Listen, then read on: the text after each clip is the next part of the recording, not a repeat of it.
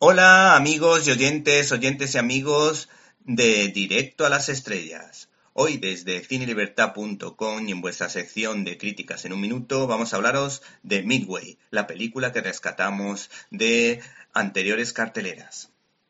Aunque las películas de acción están en pleno auge, su primo hermano, el género bélico, se podría decir que está de capa caída lo referente a cantidad si lo comparamos con la época dorada de Hollywood.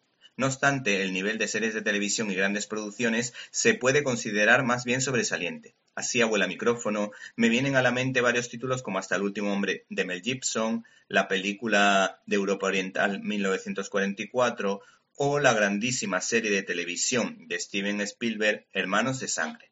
Pues bien, este año Roland Emmerich, un director recordado por películas espectaculares como Stargate, Independence Day, el día del mañana o El Patriota, tira la casa por la ventana con la superproducción de corte histórico Midway.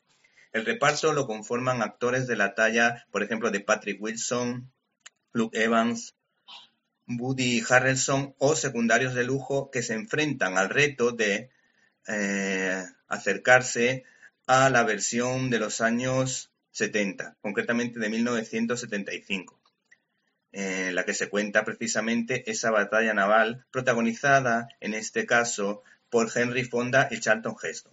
Por otra parte, hay que decir que el actor Dennis Quaid intenta sacar el máximo producto a su personaje y de alguna manera guarda un cierto parecido con el citado Charlton Heston.